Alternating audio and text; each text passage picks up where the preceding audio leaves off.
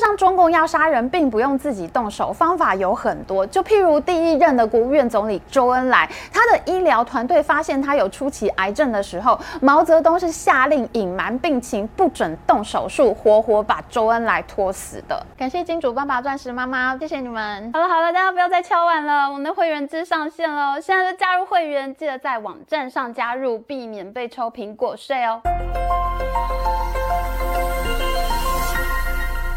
人在干，天在看，看来是苍天有眼啊！Hello，大家好，我是 Amy。人在干，天在看，苍天有眼，这是中国国务院前总理李克强在今年三月的时候对国务院干部的精神讲话。半年之后，十月二十七号，李克强心脏病发作，意外辞世，震惊全球。因为李克强只有六十八岁，根据《中华人民共和国关于县以上党和国家机关党员领导干部民主生活会的若干规定，这里面规定了曾经担任过中共党和国家领导人的退休干部，在退休之后呢，除了有退休金，还会额外发配公务车、专业的领导团队、国家派驻的贴身保镖，还有配给的宿舍，基本上会比照他们在职时期的待遇。而这些待遇呢，说是福利，也是监控中。共的国籍领导人呢，私下是不能见面的，因为那会有谋反的机会。那国籍领导人想要见面呢，他们必须要提出申请，经过批准，才能在指定的场合见面。而这些医疗维安团队呢，都是掌控在现任国家主席的手上，相当于也是监控的布线。你有专属的医疗团队，也有专门的保镖。中共的领导人大部分都能长寿，江泽民活到快一百岁，这就是为什么李克强的死讯造成了漫天的阴谋论。中共总书记习近平瞬间成为了众矢之的，因为习近平和李克强不合是全中国都知道的事情。而习近平的个性粗暴，大家在清零政策上面应该都能看出来了。中国民众普遍是更喜欢李克强的。去年二十大之前，习下李上的传闻甚嚣尘上，说习近平要卸任，李克强会接班，国家领导人连任两届的传统并不会被打破。最终当然还是打破了。而两个月之之前，李克强去敦煌旅行的时候，民众一片高呼“总理好，总理好”。李克强的存在对习近平当然是政治上的威胁。然而，你说习近平会不会这么笨，做一件全世界都会怀疑他的事情呢？也有一些人认为凶手不可能是习近平，他不可能笨到这个地步。我自己听到一个说法，在李克强卸任之前呢，他写了很长的一封信给习近平，直指现在中国经济的几点问题。那有没有可能是习近平身边的人怕李克强告密，自己会遭殃，因此呢，痛下杀手呢？这在中国政治上是有先例的哦。大清国慈禧太后她要死的前一天，光绪皇帝被毒死。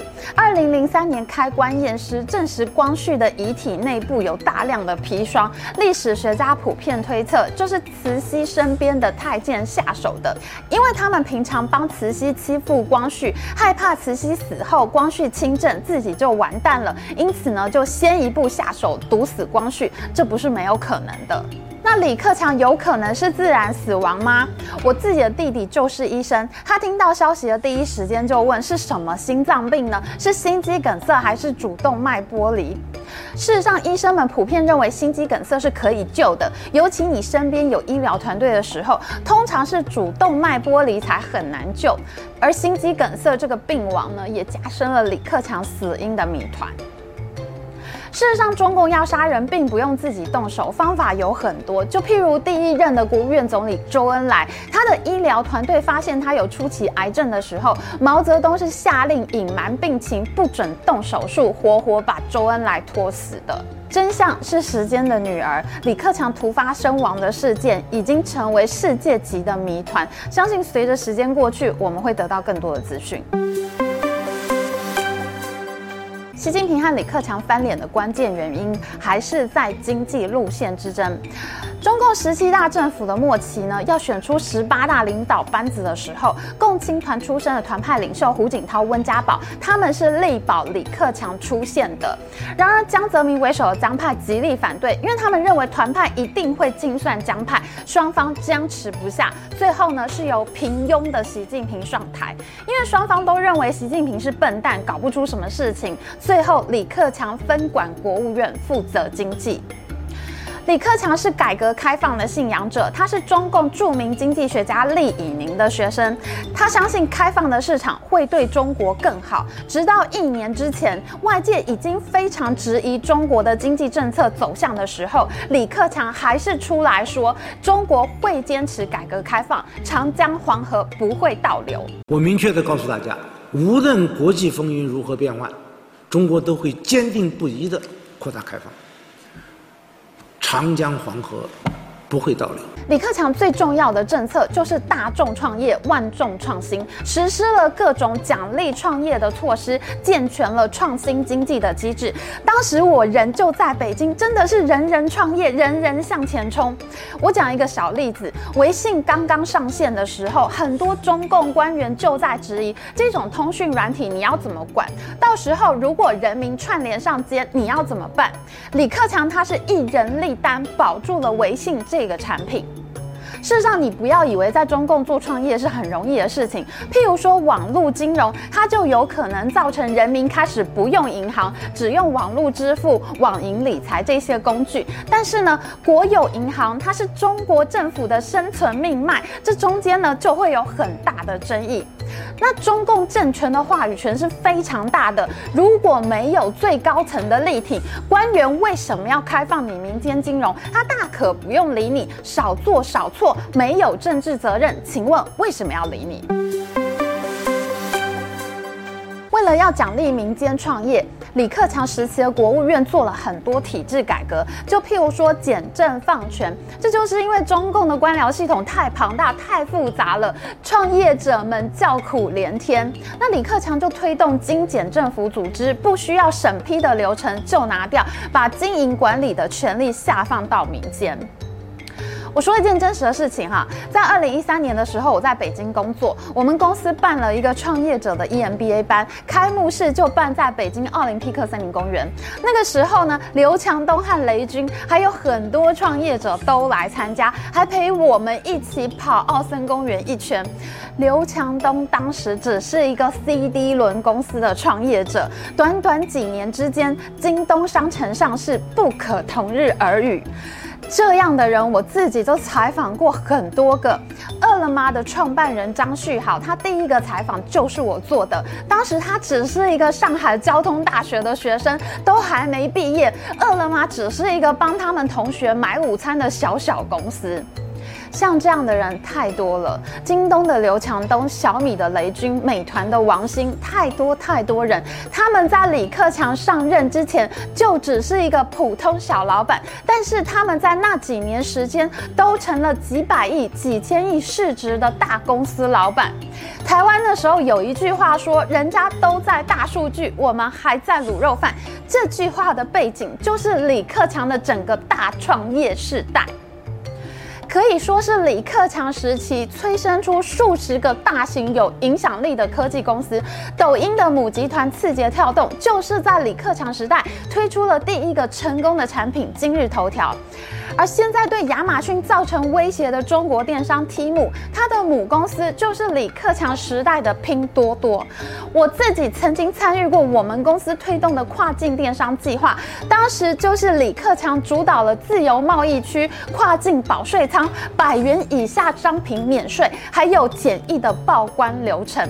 当时开出来一大片中国的跨境电商，民众可以很方便的买到进口奶粉和尿布。我自己。也参加了很多报道和行销的计划，我也非常惊讶，原来一个政策是可以这样做的。我自己不得不说，我也学到了很多。李克强的经济思想被称为是李克强经济学，就是反对政府财政扩张，推动减税降费。他说呢，政府要过紧日子。他反对贸易壁垒，提倡贸易自由化。我必须要说，我很荣幸能在那一段时间在中国工作，我真的见识到了一整个中国全面奋发向上、全力转速的冲劲，真的是大开眼界。然而，高速转动的经济呢，它一定会出现后遗症。李克强的开放政策也造成了很大的问题。在这些创业浪潮之中呢，出现了大量的资源浪费。就譬如说，二零一五年崛起的共享单车，过分快速的拿到大量的融资，单车公司为了要拼市占率，最终造成了脚踏车被大量抛弃、单车坟场的惨不忍睹画面。而最终造成李克强被夺权的关键事件是 P2P 金融放贷，也就是 Peer to Peer。我有多余的钱，我可以拿到网络平台去放贷，我不用再被银行绑架。我存款在银行里面，一年利息是百分之一，银行拿到了我的存款，他转手放出去，他拿到的利息是百分之五、百分之十。这个呢，就叫做间接金融。我给了银行钱，但是银行拿到利息，他不会分给我。然而，P to P 平台可以给我直接金融的机会，我直接放贷，利息由我来拿。P2P 在美国是行得通的，有很多大公司，像是 Lending Club、Upstart、Sophie 这些平台呢，都有在美股上市。但是每一种商业模式到了不同的政策环境下面，我们不知道会发生什么样的结果。就譬如说，中国的金融资源它是非常缺乏的，所以整个民间金流导向 P2P 的速度太过快速。然而，中国并没有普及的征信机制。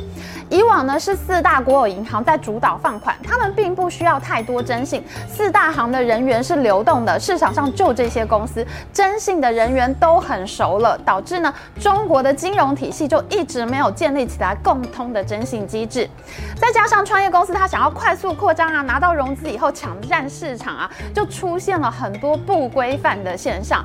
最后呢，被发现 P2P 公司里面有大量的虚假贷款，钱呢其实是被公司拿去投资，或者呢干脆就卷款潜逃了。五千家 P2P 公司涉及到两千亿美元的贷款，也就是新台币六兆多，这是台湾一年政府预算的三倍。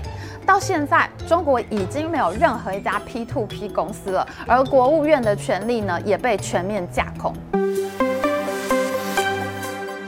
开放市场的另一个后遗症是经济资源开始向民间企业倾斜，国有企业不再是做生意时的当然选择，这让中共对社会的控制能力降低。你只要观察那几年崇拜马云的人比较多，还是崇拜习近平的人比较多，你就能体会到习近平内心的危机感。事实上，李克强本来就是团派的储君人选，习近平是团派和江派相持不下的折中选择。习近平自始至终，他对李克强就是不信任的。他一上任就找来长期在计划经济委员会，也就是现在发改委的刘鹤。刘鹤呢，就出任了习近平的中央财经小组召集人，这也就是习近平的经济国师。而这位经济国师呢，他从二零一五年开开始就在人民日报上面刊发了权威人士五问中国经济的讲话，而大家都知道，这个是刘鹤在隔空校正李克强。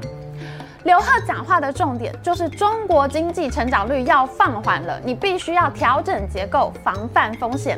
到了二零一六年，刘鹤继续炮轰，连续发表了两篇文章，分别是七问供给侧结构性改革，还有开局首季问大事。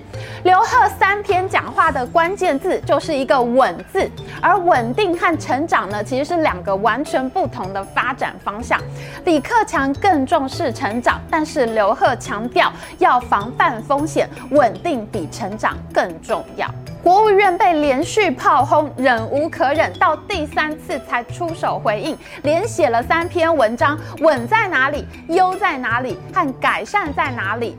至此，国务院和中央财经小组的矛盾可以说是公开化了。李克强和习近平的冲突就放在台面上，因为国务院在中南海的北海，而中央党政机关是在南海，这场争议呢就被称为是南北院之争。在刘鹤的主导之下，中央财经小组展开了所谓的供给侧改革。他们的核心工作呢，就包括去产能、去库存、降杠杆、降成本、补短板。南院开始严格控制过剩的产能，他开始控制煤炭、钢铁、水泥产业的贷款，拿掉这些产业的补贴。他主导呢，国企要合并，把财务比较差的工厂呢就关掉，大家呢合成一家大的国企大厂，这样呢，国企才有条件跟民企竞争，资源呢重新导向了国有企业，而习近平本人呢也喊出了国企做大做强的口号。不能说刘鹤的批评没有道理。所有的高速成长都会累积风险，开放市场在全世界各国都会遇到问题。就譬如说，台湾在二零零五年呢，也因为开放现金卡，当时台湾也没有共通的征信机制，跟中国的 P2P 非常相似。结果呢，一个用户向各家银行办现金卡借钱，毫无担保品，他就借了几百万出来，借到他自己没办法还钱，各地呢就开始出现全家烧炭自杀的新闻，最终酿成双卡风暴，万泰银行、大众银行、中华银行因此经营权不保，这是发生在台湾的事情。美国在二零零八年爆发的金融海啸，同样是华尔街过度发行房贷证券，造成房地产崩盘，金融体系崩溃。任何一种开放市场都会带来后遗症，而问题就在于开放市场的好处跟坏处相比，究竟是好处比较大，还是坏处比较大？而最终你还能不能维持开放市场的态度，坚定不移地走下去，还是你要就此封闭起来？在中央财经小组全面架空国务院之后，刘鹤和习近平主导戳破经济泡沫，用力之狠，大家现在已经可以看到结果。中国经济开始通货紧缩，全世界都在通膨，只有中国在通缩。而最新出炉的十月份制造业 PMI 采购经理人指数只有百分之四十九点五，再度回到了荣枯线以下，爬不出泥淖。对李克强来说，他是基层官员家庭的出身，他眼中的世界还有六亿中国人每年只赚一千人民币。在他眼里，他认为成长比稳定更重要。在他上台之前，中国的经济体制是国有企业更占优势，但是在李克强主政之后，有更多的中国人参与到经济成长里面。习近平的全面小康脱贫，事实上是李克强最终完成的。我刚到中国的时候是二零零九年，那个时候全球市值排行榜里面的中国公司都还是国企，像阿里、腾讯、百度这些公司，他们对美国的科技巨头是完全不造成威胁的。也是在李克强主政的时期，中国的科技公司才有了跟外国科技巨头平起平坐的实力。我自己认为，李克强的成就是远远功大于过。光是要在中共内部主张开放，你会遇到的老左派和保守声音，是我们这种民主国家的人民真的很难想象的。如果说北院使经济的发展如脱缰野马，那南院应该要做的是勒住缰绳，让马慢下来，不要跑得那么快。然而我们现在看到的南院几乎是把马刺了一刀，血流不止。南北院事实上应该要合作，但是中共的政治体制派系合作的空间很小，习李体制最终变成了习核心，而刘鹤更是在二零二零年七月，北斗卫星导航系统的开通典礼上面，直接洗脸李克强。他唱名李克强的名字之后，台下正要鼓掌的时候，刘鹤迅速唱名下一个官员，让李克强尴尬不已。国务院总理李克强同志，中共中央政治局常委、国务院副总理韩正同志。本来两个人合作会是国家之福，但是刘贺的表现小肚鸡肠，事情没做多少，脾气倒是很大，害中国陷入了通货紧缩。难道刘贺就不用负责吗？中国的改革开放究竟是够了，还是远远不够？这是李克强之死带来的终极疑问。长江黄河会不会倒流？李克强已经没有办法亲眼看见了。如果你喜欢我们影片，请记得帮我们按赞，还有记得按订阅频道加开启小铃铛。我们下次再见哦。